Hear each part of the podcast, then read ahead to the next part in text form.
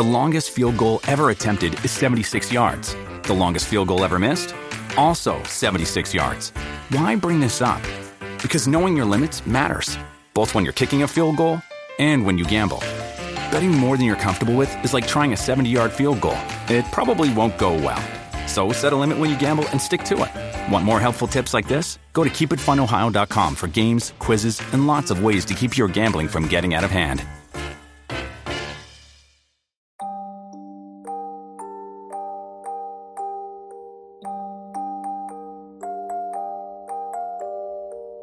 ゆっくりの、シャレにならない怖い話。地下の丸穴。自身が体験した不気味で恐怖の体験をネットに書き込む者がいた。ちなみにこれは2チャンネルではなく閉鎖された怖い話の投稿サイトに書き込まれたものです。これは17年前の高校3年の冬の出来事です。あまりに多くの記憶が失われている中で、この17年間、わずかに残った記憶を頼りに残し続けてきたメモを読みながら書いたので、細かい部分や会話などは勝手に補足や修正をしていますが、できるだけ誇張はせずに書いていきます。私の住んでいたふるさとはすごく田舎でした。思い出す限り、田んぼや山に囲まれた地域で、遊ぶ場所といえば、原付バイクを1時間ほど飛ばして市街に出て、カラオケくらいしかなかったように思います。そんな片田舎の地域に1991年突如、某新興宗教施設が建設されたのです。建設予定計画の段階で地元住民の猛反発が起こり、私の親もたびたび反対集会に出席していたような気がします。市長や県知事に嘆願書を提出したり、地元メディアに訴えかけようとしたらしいのですが、宗教団体側が、ある条件を提示し、建設が強行されたそうです。条件については地元でも様々な憶測や噂が飛び交いましたが、おそらく過疎化が進むしに多額の寄付金を寄与することで、自治体が住民の声を見て見ぬふりをした、という説が濃厚でした。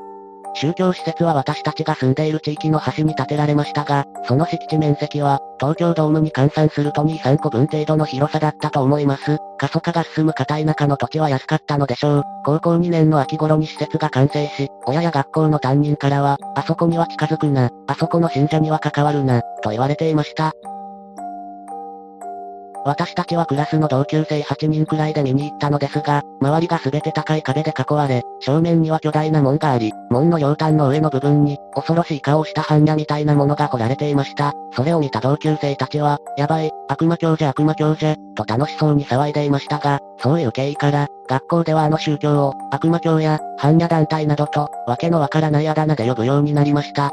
たまに暇な時などは、同級生ら数人で好奇心と興味と暇つぶしに、施設周辺を自転車でぐるぐるしていましたが、不思議なことに、信者や関係者を見たことは一度もありませんでした。あまりに人の気配がなく、特に問題も起きなかったので、次第にみんなの関心も薄れていきました。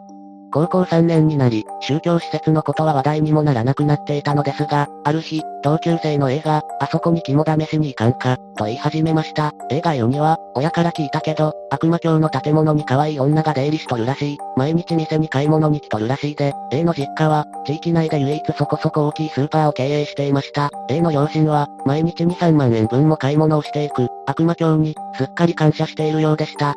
A は、俺の親は、あそこの信者はおとなしくていい人ばかりって言いよったよ。怖くないし、行ってみようや。私やその他の同級生も、遊ぶ場所がなく毎日退屈していましたので、じゃあ行くか、ということになり、肝試しが決定しました。メンバーは、私と A と B と C と D、同じクラスの5人、と、後輩の E と F の、全員男の7人になりました。7人もいれば怖くないでしょう。みんなも軽い気持ちで行く雰囲気でした。待ち合わせは施設にほど近い、廃郵便局の前になりました。私が到着すると、ABC と E は来ていたのですが、D と F が30分近く待っても来なかったので、5人で行くことになりました。施設の近くに自転車を停車させ、徒歩で施設の門へ、うわぁ夜中はやっぱ怖いわ、や、懐中電灯をもう一つ持ってくやよかったね、などと話していました。巨大な門の前まで来ると、門からかなり離れた敷地内の建物の一箇所に電気がついていました。うわぁ信者まだ起きとんじゃね。悪魔呼んだりしとんかね。などと軽口を叩いていましたが、C が、これ、中に入れんじゃん、と言いました。すると A が、俺が知っとるよ。横を曲がったとこに小さい門があってそっから入れる、と言いました。ええなんで早く言わんのんや、とか言いながら、壁伝いを歩き、突き当たりを横に曲がり、少し歩くと壁に小さな扉がありました。映画手で押すと、向こう側に開きました。人一人ようやく通れる扉を、5人で順番に通って中に侵入しました。その後は懐中電灯をつけたり消したりしながら、さら地の敷地内をぐるぐるしていました。なんもないじゃん。建物に近づいたらさすがにやばいよの、など、小さな声で雑談していたのですが、あまりにも何もなくつまらないので、施設に近づいてみることにしたんです。敷地内は正面の門からは長々とした100メートルくらいの完全な更地で、その先に大きな施設が3棟並んでいました。よく覚えていませんが、とても奇妙な外観をしたデザインの建物でした。施設周辺をこそこそ歩いていると、施設と施設の間に明かりのついた綺麗な公衆トイレの建物がポツンとあり、トイレがある場所一帯は白い綺麗なコンクリートで舗装されていて、ベンチまでありました。映画、ちょっと休憩しようや、と言い出し、周りの同級生らは、はぁ、見つかったらさすがにやばいだろ、さっさと一周して帰ろうや、と言いました。私も、見つかったら警察呼ばれるかもしれんし、卒業まであと少しじゃし、問題起こしたらやばい、はよう帰ろうや、と言いました。しかし、A はベンチに座るとタバコを吸い始めました。じゃあ一服だけして帰るか、ということで、全員でその場に座ってタバコを吸いました。すると、A が、俺ちょっとトイレ行ってくるわ、と、その公衆トイレの中に入っていきました。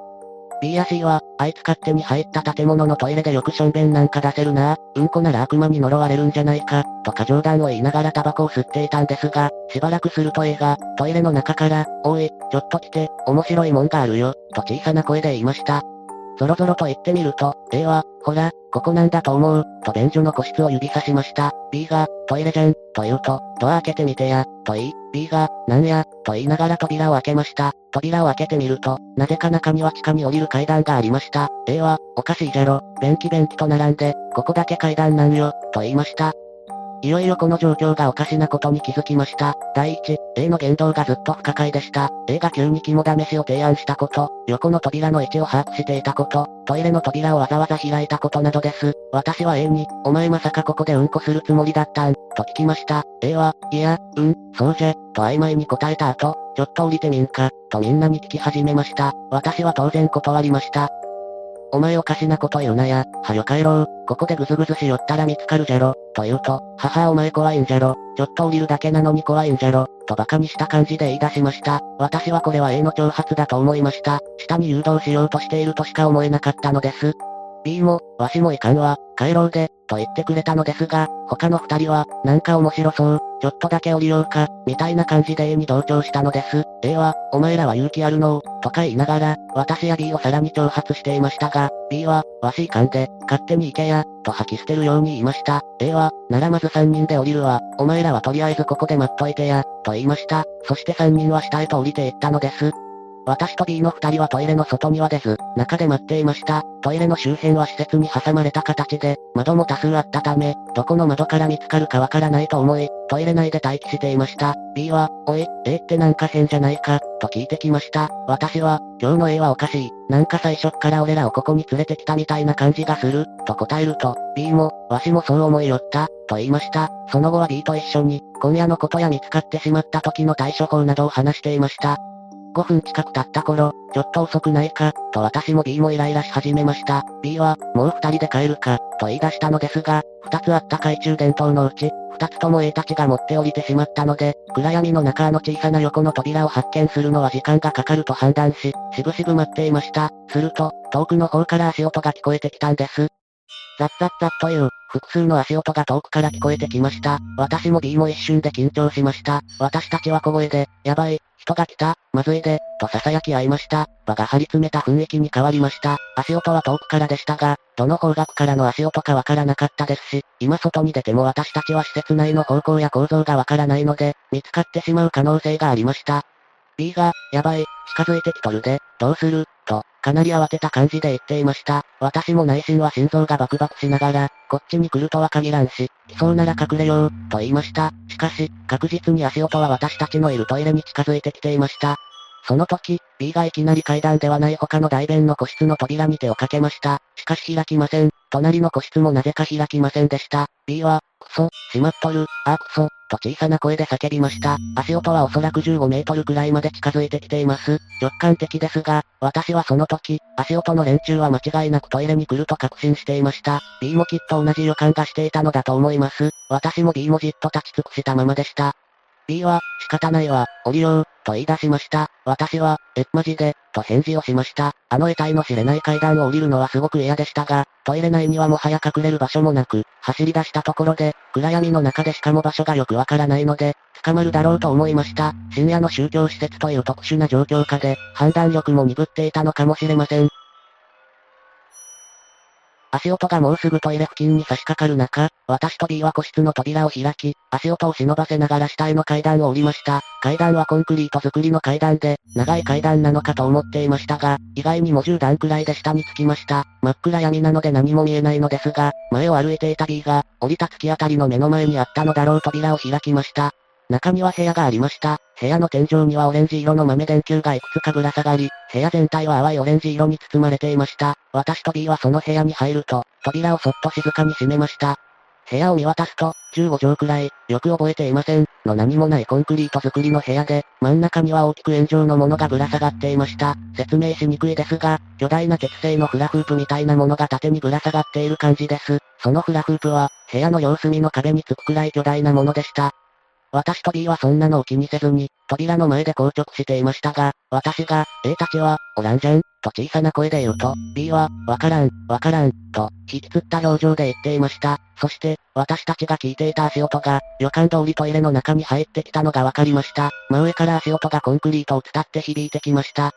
その足音は3、4人くらい、私たちはじっと動けないまま、扉の前で立ち尽くしていました。何やらブツブツ話し声が聞こえてきましたが、内容まで聞き取れません。話し合うような声に聞こえましたし、それぞれが何かをブツブツつぶやいているようにも聞こえました。B は下をうつむいたまま目を閉じていました。どのくらい時間が経ったのかわかりません。私は何か楽しいことを思い出そうとして、当時流行っていたお笑い番組、爆笑、プレステージを必死に思い出していました。いつの間にかトイレ内のブツブツつぶやく声は、3、4人から10人くらいに増えていることに気づきました。上にいる連中は、私たちがここに隠れていることを知っているのではと思いました。怖くてガタガタ震えてきました。ブツブツブツブツと気味の悪い話し声に気が遠くなりそうでした。突然ブツブツつぶやく声が消えると、ガタンと扉が2つ連続して開く音が聞こえた後、さらにガタンと音がしました。そのガタンはトイレの個室を開く音だとすぐにわかり、鳥肌が立ちました。他の個室には最初から人が入っていたんじゃないか。私と同じように B がその可能性に気づいたのかどうかはわかりませんが、さっきは鍵が閉まっていたのですから、外から開けたのではなく、個室から誰かが出てきたんだと思ったのです。そして、階段を降りる足音が聞こえてきました。限界でした。階段を降り切るまで15秒とかからないでしょう。私は B の腕をぎゅっと掴みました。階段を降りる足音が中間地点くらいになった時、B は、うわー、と情けない悲鳴を上げながら私の手を振り払い、部屋の奥に走り出しました。その時です。B 側の丸い輪をぴょんとジャンプした瞬間、一瞬で B の姿がなくなったのです。私はただただ唖然としました。フラフープ状の丸岩の向こう側に飛び越えるはずなのに、B が忽然と姿を消してしまったことに、恐怖よりも放心状態になりました。私は扉から少し離れ、扉とフラフープの間に立っていました。謝ろう、と思いました。すみません、勝手に入ってしまいました。本当にすみません、そう言おうと思いました。扉がゆっくり開きました。開いた扉の隙間から、わざとらしくロイッと顔だけが現れました。王冠のようなものをかぶった老人が、顔だけ覗かせこちらを見ていました。満面の笑みでした。おじいさんかおばあさんかはわかりませんでしたが、長い白髪に王冠をかぶったしわくちゃの老人が、満面の笑みで私を見ていました。それは見たこともない悪意に満ちた笑顔で、私は一目見て、これはまともな人間ではないと思いました。話が通じる相手ではないと思ったのです。その老人の無機質な笑顔に一瞬でも見られたくないと思い、ハウヒャ、と情けない悲鳴が喉の奥から勝手に出てきて、私もまた B と同じようにフラフープ状の輪に飛び込みました。目を開くと病室にいました。頭がぼーっとしていました。腕には注射針が刺さり、私は仰向けに寝ていました。上半身を起き上がらせるのに3分近くかかりました。窓を見ると綺麗な夕焼けでした。部屋には人はおらず、個室の病室でした。何も考えられずただぼーっとしていました。どのくらいの時間ぼーっとしていたかわかりません。しばらくすると、ガチャとドアが開き看護婦さんが現れました。看護婦さんはかなり驚いた表情で目を見開くと、そのままどこかに駆け出しました。私はそれでもぼーっとしていました。その後は担当医や他の医師たち数人が来て、私に何かを話しかけているようでしたが、私はぼーっとしたままだったらしいです。その後時間が経ち、意識もだんだんと鮮明になってきました。医師からは、さっき〇〇くんの家族呼んだからね、〇〇くんは長い時間寝ていたんだよ。でも心配しなくていい。もう大丈夫だよ。と、意味不明なことを言われました。起きてからも時間の感覚がよくわからなかったのですが、やがて母らしき人と若い女の子が、泣きながら病室に入ってきました。それは母ではありませんでした。それに私の名前は〇〇でもありません。母を名乗る女性は、よかった、よかった、と泣いて喜んでいました。若い女の子は私に、お兄ちゃん、お帰り、と言いながら、泣き崩れてしまいました。しかし、私に妹はいません。三つ離れた大学生の兄習いましたが、妹などいません。私は、誰ですか、誰ですか、と何度も聞きました。医師は、後遺症でしょうが時間が経てば大丈夫だと、みたいなことを、母らしき女性や妹らしき女の子に励ますように言っていました。今夜は母さんずっといるからね、と言われました。私は寝たまま色々検査を受け、その際医師に、僕は〇〇でもないし、母も違うし妹もいません、と言いました。しかし医師は、うーん、記憶にちょっと、うーん、と首をかしげていました。〇〇くんはね、2年近く寝たきりだったんだよ。だから記憶がまだ完全ではないんだと思うよ、と言われました。そう言われても、私はショックな感情すらありませんでした。現実に今起きていることが飲み込めなかったので、ショックを受けることさえできなかったのです。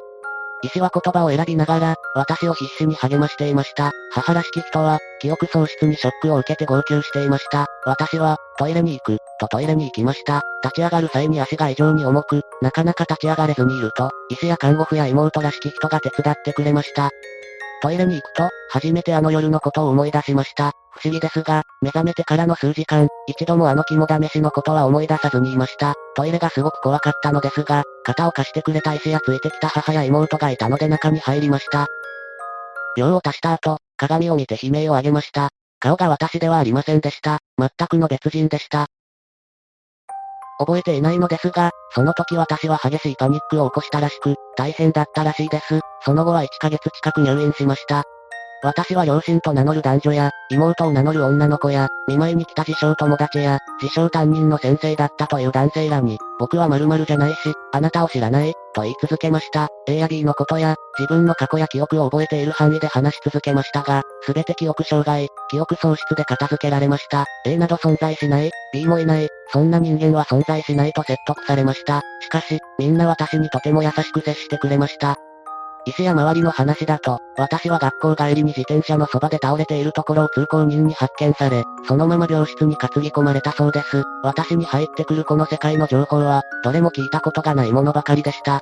例えば、ここは神奈川県だよ、と言われた時は、私は神奈川県など知らないし、そんな県はなかったはずでした。通貨単位も円など聞いたこともない、東京など知らない、日本など知らない、という感じです。